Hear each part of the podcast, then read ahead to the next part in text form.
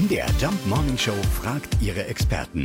Fakt oder Fake? Ja, auch wenn für viele ein leckerer Sommercocktail oder ein kühles Feierabendbierchen einfach dazugehört, Alkohol im Sommer hat es in sich. Angeblich wirkt Alkohol bei Hitze nämlich deutlich stärker.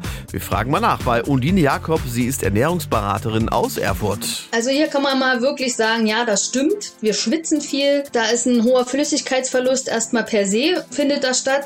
Und wenn man jetzt noch den Alkohol an sich betrachtet, der hat halt auch eine schöne Wirkung. Und zwar heißt die diuretische Wirkung.